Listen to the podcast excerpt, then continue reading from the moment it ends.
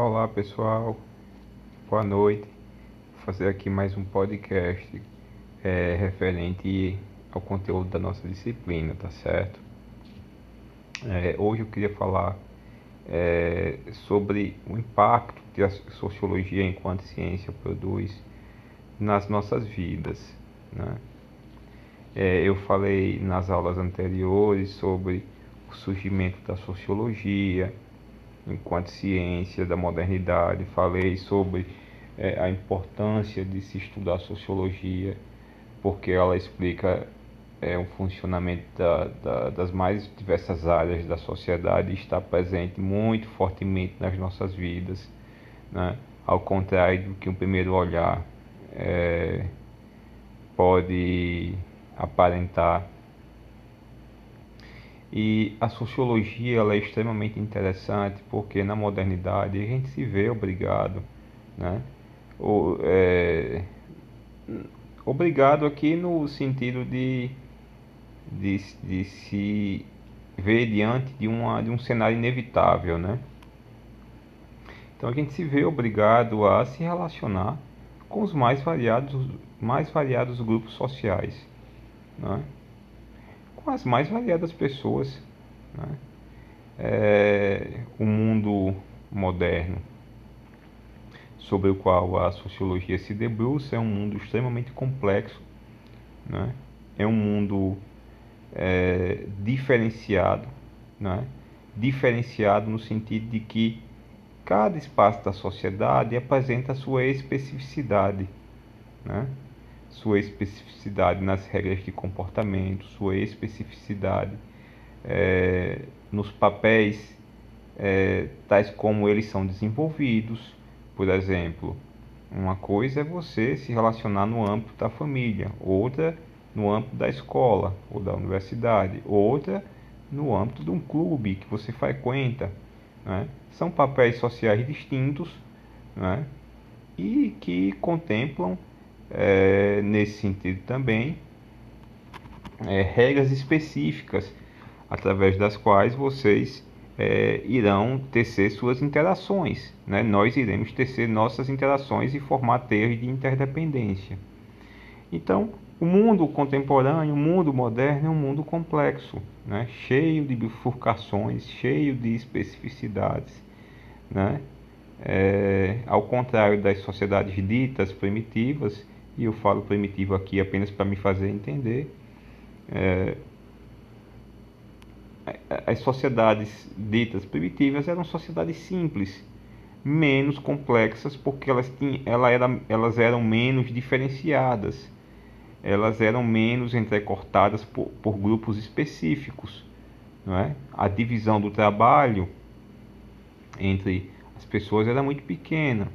Ela se circunscrevia apenas a, a separação é, do trabalho entre, entre os sexos, né? É, você tinha o trabalho do homem e o trabalho da mulher. E ponto final. Os homens faziam basicamente as mesmas coisas e as mulheres faziam coisas é, as mesmas coisas, distinta, é, geralmente atividades distintas das dos homens, né? em algumas sociedades, outras não.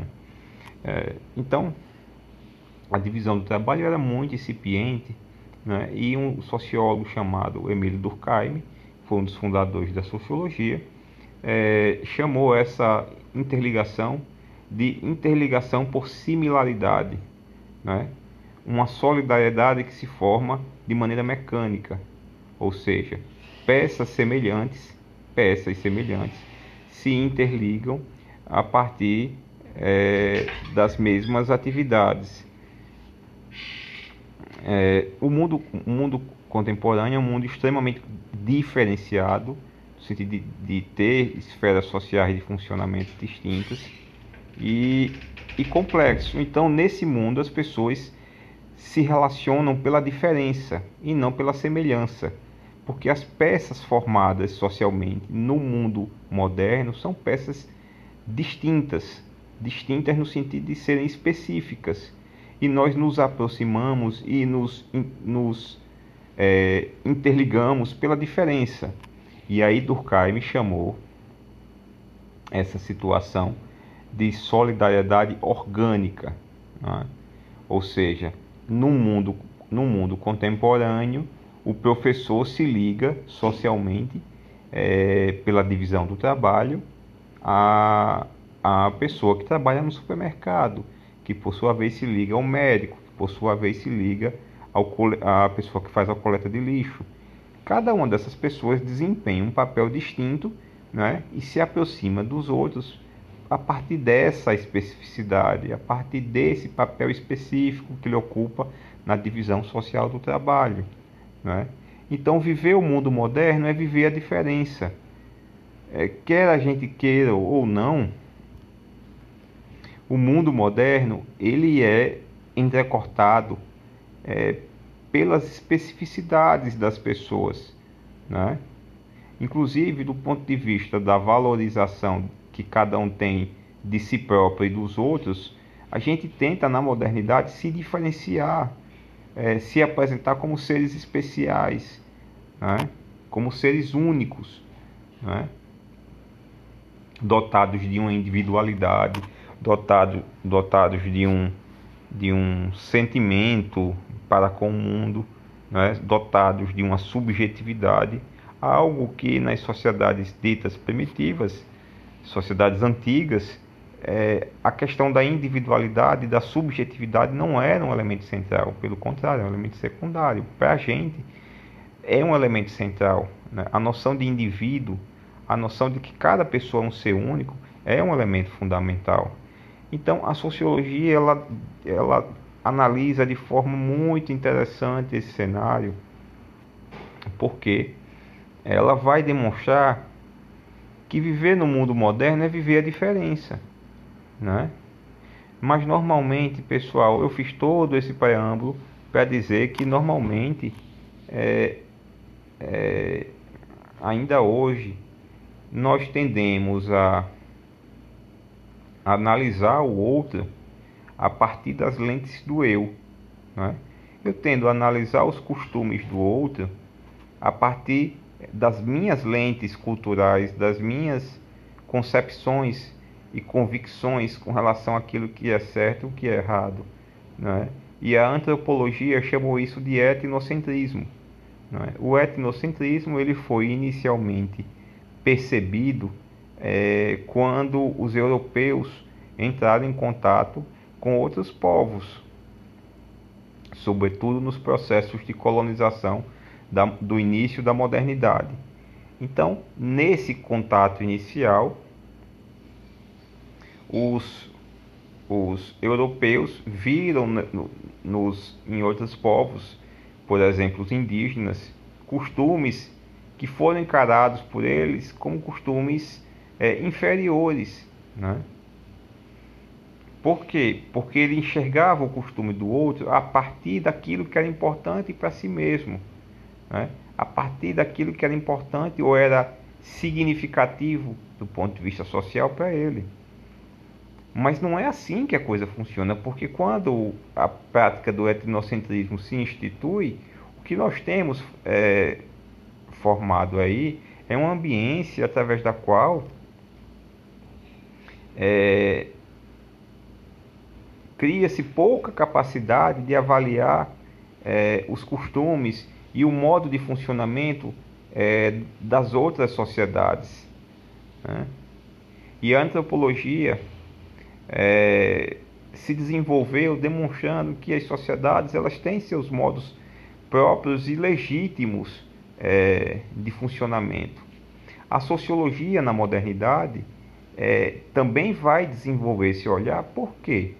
Porque ainda que a gente não esteja é, por exemplo, morando em Natal, tendo contato com outros povos, é, na mesma forma de um exemplo é, de uma relação que foi desenvolvida por um colonizador é, no início da modernidade, a gente não está desenvolvendo esse tipo de prática, mas nós estamos nos relacionando o tempo inteiro e, e convivendo é, com pessoas distintas, pessoas que, valori, que valorizam outras, outras é, questões, pessoas que valorizam outros costumes, que têm outras regras que não são necessariamente as nossas. E entender esse, esse processo é fundamental para fazer com que é, não apenas a gente compreenda o funcionamento das sociedades, e em especial da nossa sociedade, como também a gente aprenda, do ponto de vista ético, a viver, é, a vivenciar é, o mundo moderno a partir dessas diferenças. Eu não estou dizendo aqui, pessoal, que, que nós temos que aceitar os costumes dos outros é, ou abrir mão dos nossos costumes, não se trata disso. A questão fundamental aqui é meramente metodológica, por um lado. A questão fundamental aqui é, é fazer com que, é, do ponto de vista sociológico, você não avalie o costume do outro a partir daquilo que é importante para você. Né? Você não avalie, por exemplo, os gostos, é, aquilo que as outras pessoas prezam, a partir daquilo que é importante para você. Porque senão você vai cometer é, um movimento é, de caracterização etnocêntrica. Né? Ou seja, você vai condenar a conduta do outro, você vai é, condenar o costume do outro, quando na verdade, muitas vezes, é, o costume do outro ele tem uma legitimidade para aquela pessoa, ele é importante para, aquela pessoa. É, entender isso não significa abandonar os seus costumes, abandonar as suas regras, as suas convicções, mas apenas desenvolver um olhar voltado é, para a ideia de que, assim como você tem os seus costumes, tem as suas convicções e elas são importantes para você, as convicções do outro, é, os costumes do outro, também são importantes para aquela pessoa. Né? E é nesse sentido que se torna possível vivenciar a diferença. Né? Ou seja, é, eu não estou dizendo que eu vou abrir mão dos meus costumes ou daquilo que é importante para mim. Eu estou dizendo que é preciso desenvolver aquilo que a antropologia chamou de fusão de horizontes. Né? Num mundo multicultural como é o nosso, isso é fundamental, né? É, porque, inclusive, pessoal, nós, nós vivenciaremos processos de socialização é, em alguns momentos semelhantes, né? E, mas em vários outros momentos distintos. Certamente, é, é, na nossa turma, o que nós temos é algumas pessoas que foram formadas, por exemplo, em famílias mais católicas, e pessoas que foram receberam uma formação é, religiosa evangélica ou mesmo receberam formação é, religiosa do candomblé ou mesmo receberam não receberam formação religiosa alguma, né? E esses comportamentos eles têm as suas legitimidades. As pessoas têm o direito, né, é, em suas liberdades, é, de exercitarem esses comportamentos. E se você quer fazer uma boa sociologia, você tem que procurar entender por que as pessoas chegaram à produção dessas práticas e não agir de forma condenatória, no sentido de dizer, ah, o meu é o certo e esse outro aí é incorreto. Né? Além de você não conseguir fazer sociologia, né? além de você não conseguir fazer sociologia, você não vai conseguir também viver no mundo moderno, porque o mundo moderno é o mundo da diferença. Né? Do ponto de vista ético, o mundo moderno é o mundo da produção é, da vida por, por diversos caminhos. Né? É, o mundo moderno é o mundo da solidariedade orgânica, em que nós nos ligamos pelas diferenças.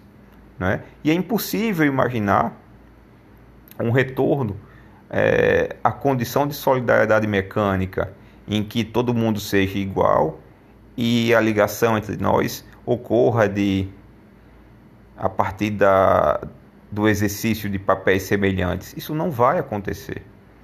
Né? Isso ocorreu no início das ditas sociedades primitivas. que Durkheim chamava de sociedade simples. Né? As nossas sociedades são complexas. Né? A nossa a sociedade moderna é complexa porque ela é diferenciada, ela é entrecortada.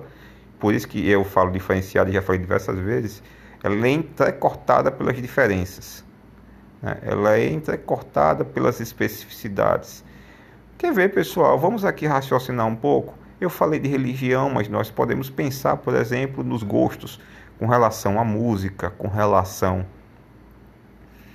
é, atividades esportivas, né? É, práticas culturais que estão próximas da, da ideia de lazer. Né? Tudo isso é, é passível de se desenvolver a partir de determinadas especificidades em que cada um de nós, nos nossos processos de formação, enquanto seres sociais, é, cada um de nós é, passou por, por uma socialização em que nós valorizamos determinadas atitudes e desvalorizamos ou não é, levamos em consideração outras práticas, né? Tem gente que adora futebol, tem gente que não gosta, né?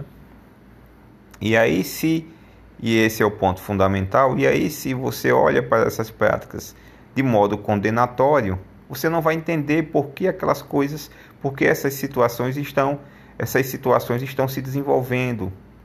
O sociólogo, ele não é um legislador da sociedade, não é? O, um sociólogo ele não é aquele que vai dizer como a, a sociedade deve funcionar. O primeiro movimento do sociólogo, de quem faz sociologia e que quer fazer uso é, dessa ciência, é o de procurar é, entender o funcionamento na forma como as pessoas interagem entre si. Né? Até para que, se você se alguém precisar posteriormente intervir para corrigir ou melhorar uma, determina, uma determinada situação, um dado cenário, por exemplo, é, de pobreza, de desigualdade, de violência, o primeiro passo é entender o que está acontecendo. Né?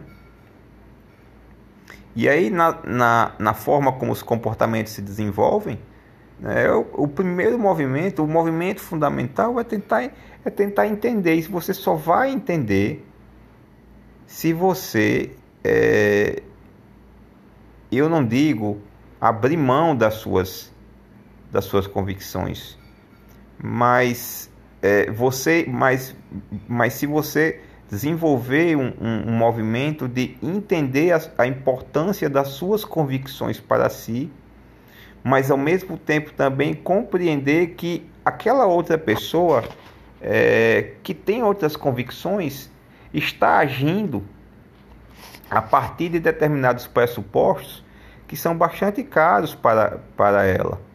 Né?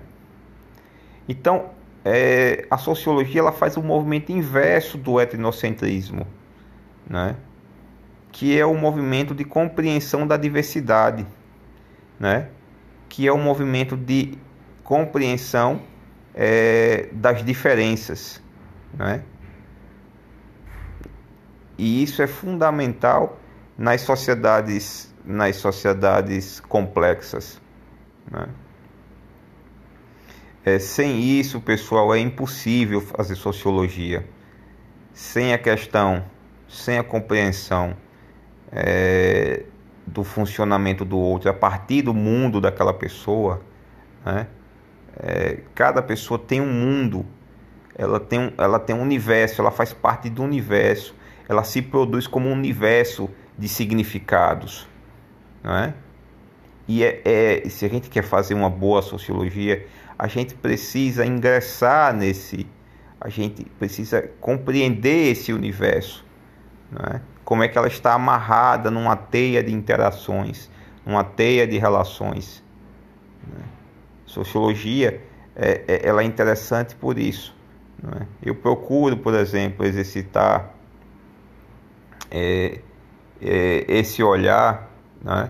o tempo inteiro quando eu trabalho com o meu objeto, que, que, é, que é voto, eleição. Eu procuro entender por que fulano, por que cicrano, por que Beltrano está votando em tal candidato. O que é que leva ele a votar em tal candidato? Quais são os significados que ele mobiliza? Não é? É, porque ele é atraído por uma determinada agenda, por um determinado projeto, por uma determinada ideologia, né? o que faz com que ele é, valorize tanto determinadas regras, é, determinado discurso. E aí, pessoal, muitas vezes acontece é, que eu tenho, é, eu me vejo obrigado é, nas minhas pesquisas a suspender aquilo que é importante para mim. Não é, não é esquecer, é suspender.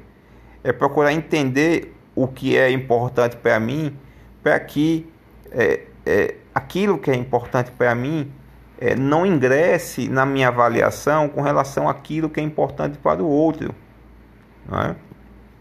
Então, nas minhas pesquisas sobre, é, sobre voto, sobre eleição, é, eu estou o tempo inteiro me perguntando né, sobre o porquê, né, sobre a motivação, como vai dizer Max Weber, né, sobre a motivação que leva a pessoa a agir de uma determinada maneira, a, va a valorizar é, determinados, determinado comportamento, determinada ideologia, determinado projeto. Então, a, a, a sociologia ela é fundamental porque ela ajuda a explicar os mais variados comportamentos. Mas essa explicação só é possível se a gente tiver uma compreensão e, e, e um movimento metodológico de entendimento de que o mundo do outro é um mundo que é legítimo também para ele, né? É, e aí, pessoal, a gente chega a um segundo ponto que eu queria abordar nesse podcast, que é, ora, é, se a sociologia, como eu disse em aulas anteriores, é uma, uma ciência moderna, que, assim como qualquer ciência moderna, é, ela procura conhecer, dominar o seu objeto, né, para depois propor medidas de intervenção. Né? A, a, a sociologia, assim como qualquer ciência moderna, hoje ela tem um movimento analítico, é compreender o funcionamento do seu objeto, criar uma explicação sintética sobre esse mesmo objeto e, por fim, desenvolver aquilo que, que na epistemologia pode se chamar de perspectiva clínica, que é procurar medidas de intervenção. O homem moderno ele procura conhecer para dominar e, por fim, é, intervir. Intervir para quê? Intervir para fazer com que a vida se transforme é, melhor para ele. Né? Essa é a perspectiva da modernidade ou do homem moderno. Né? É, a sociologia não é diferente. A sociologia procura. O movimento fundamental da ciência, da sociologia, é explicar. Explicar o mundo. Mas esse conhecimento, pessoal, é subsidiador. É? Por exemplo, na medida em que a sociologia explica a pobreza, é, ela cria um conhecimento para posterior intervenção, para posterior geração de políticas públicas. Né? O conhecimento sociológico, pessoal, é fundamental e é esse o meu segundo ponto. Ele é fundamental para os processos de intervenção, por exemplo, do Estado, das ONGs, é, de um administrador de uma empresa, de um elaborador de uma política pública na área de saúde. Né? É, a sociologia ela é geradora de forma indireta, não é o seu objetivo, mas ela acaba produzindo. Ela é geradora de forma indireta de medidas de intervenção clínica é, junto à sociedade. Seu movimento fundamental é conhecer a sociedade e explicar o funcionamento da sociedade. Sendo que na medida em que ela explica, sendo que na medida em que ela conhece, ela cria as condições para a transformação dessa mesma sociedade. Né? Então ela é subsidiadora, é um conhecimento subsidiador. Né? Subsidia é, processos de intervenção, processos de planejamento, produção de políticas públicas por parte do Estado. Então, a sociologia ela faz basicamente três movimentos. Um eu já falei anteriormente nas aulas anteriores. Ela complexifica as nossas análises, porque ela mostra que o mundo é pluricausal. Segundo, ela explica o mundo contemporâneo a partir das suas diferenças, né? E de forma não etnocêntrica. E terceiro, de uma maneira indireta, ela, ela acaba gerando medidas de intervenção nesse mesmo mundo, em prol, em tese, da sua melhoria. Né? Essas questões, pessoal, estão interligadas. Por exemplo, o meu ponto 2 é, é, o ponto 2 que eu apresentei, que é a atitude necessária não etnocêntrica. Né? O ponto 1 um seria a, a explicação pluricausal. Já, eu já falei anteriormente. Né? E aqui eu estou tratando de dois pontos. O ponto 2 é a, é, a, é a visão não etnocêntrica para melhor compreender o mundo do outro. Né? E o ponto 3 seria é, a produção de medidas de intervenção. A sociologia ela subsidia esse tipo de conhecimento. Né? É, como é que o ponto 2 e 3 estão interligados? Eles estão interligados na medida em que você só vai conseguir explicar o, o mundo das pessoas se você é, se você produzir um processo reflexivo é, de objetivação é, das condições de funcionamento da vida desses indivíduos, daquilo que é caro para eles. Né? E isso só é possível, pessoal, por uma medida não por um viés não etnocêntrico. Né? E aí, na medida em que você é, respeita, do ponto de vista da análise, a especificidade do, do, do mundo do outro, você também acabará por é, criar as condições para que essa própria intervenção na forma de políticas públicas se dê a partir das necessidades objetivas desses mesmos indivíduos. Né? Um erro fundamental na produção de políticas públicas é, é querer, como elaborador da política, é querer impor aquilo que é importante para o outro. Né? É, e aí eu cito um exemplo aqui é, de uma disciplina que eu ministrei em 2007, né? É, é, na área de saúde, né, em que a gente se via é, obrigado a orientar os alunos no processo de intervenção num dado, num dado ambiente. Né? Alunos da área de saúde, eu acho que a disciplina se chamava Saúde e Cidadania. Né? E, e naquele momento é, a intervenção era num bairro, numa cidade do interior e, e as alunas e os alunos ficaram o tempo inteiro já especulando que o problema era X, Y ou Z. Né? E quando a gente foi avaliar a situação, o problema era outro, completamente diferente daquilo, aquilo que elas poderiam, que eles poderiam fazer para ajudar, né, a partir dos conhecimentos que eles tinham, é, era, era, era uma outra situação completamente distinta, né? Então, é, você não pode produzir políticas a partir da sua, das suas impressões, no sentido de querer impor aquilo que é importante para as outras pessoas. Não é? Você só vai conseguir, inclusive, intervir no mundo se você conseguir produzir é, uma visão não etnocêntrica no momento em que você procura compreender as bases de funcionamento da sociedade. Então, a ausência de etnocentrismo ela está intrinsecamente ligada à produção de boas medidas de intervenção, de boas medidas do ponto de vista clínico, na forma como você se propõe a intervir numa dada sociedade, ok?